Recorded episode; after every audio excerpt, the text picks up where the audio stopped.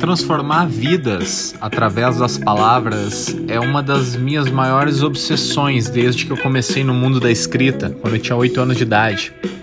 Aquecer o coração de quem lê os meus textos, por consequência, também. Eu me chamo Paulinho Haas, sou poeta solitário e eu desenvolvo um trabalho lá no Instagram, arroba Paulinho Haas Escritor, onde eu impacto diariamente a vida de milhares de pessoas. E agora eu estou chegando com este podcast para ter uma versão de áudio de tudo aquilo que eu já faço lá em texto e em vídeo.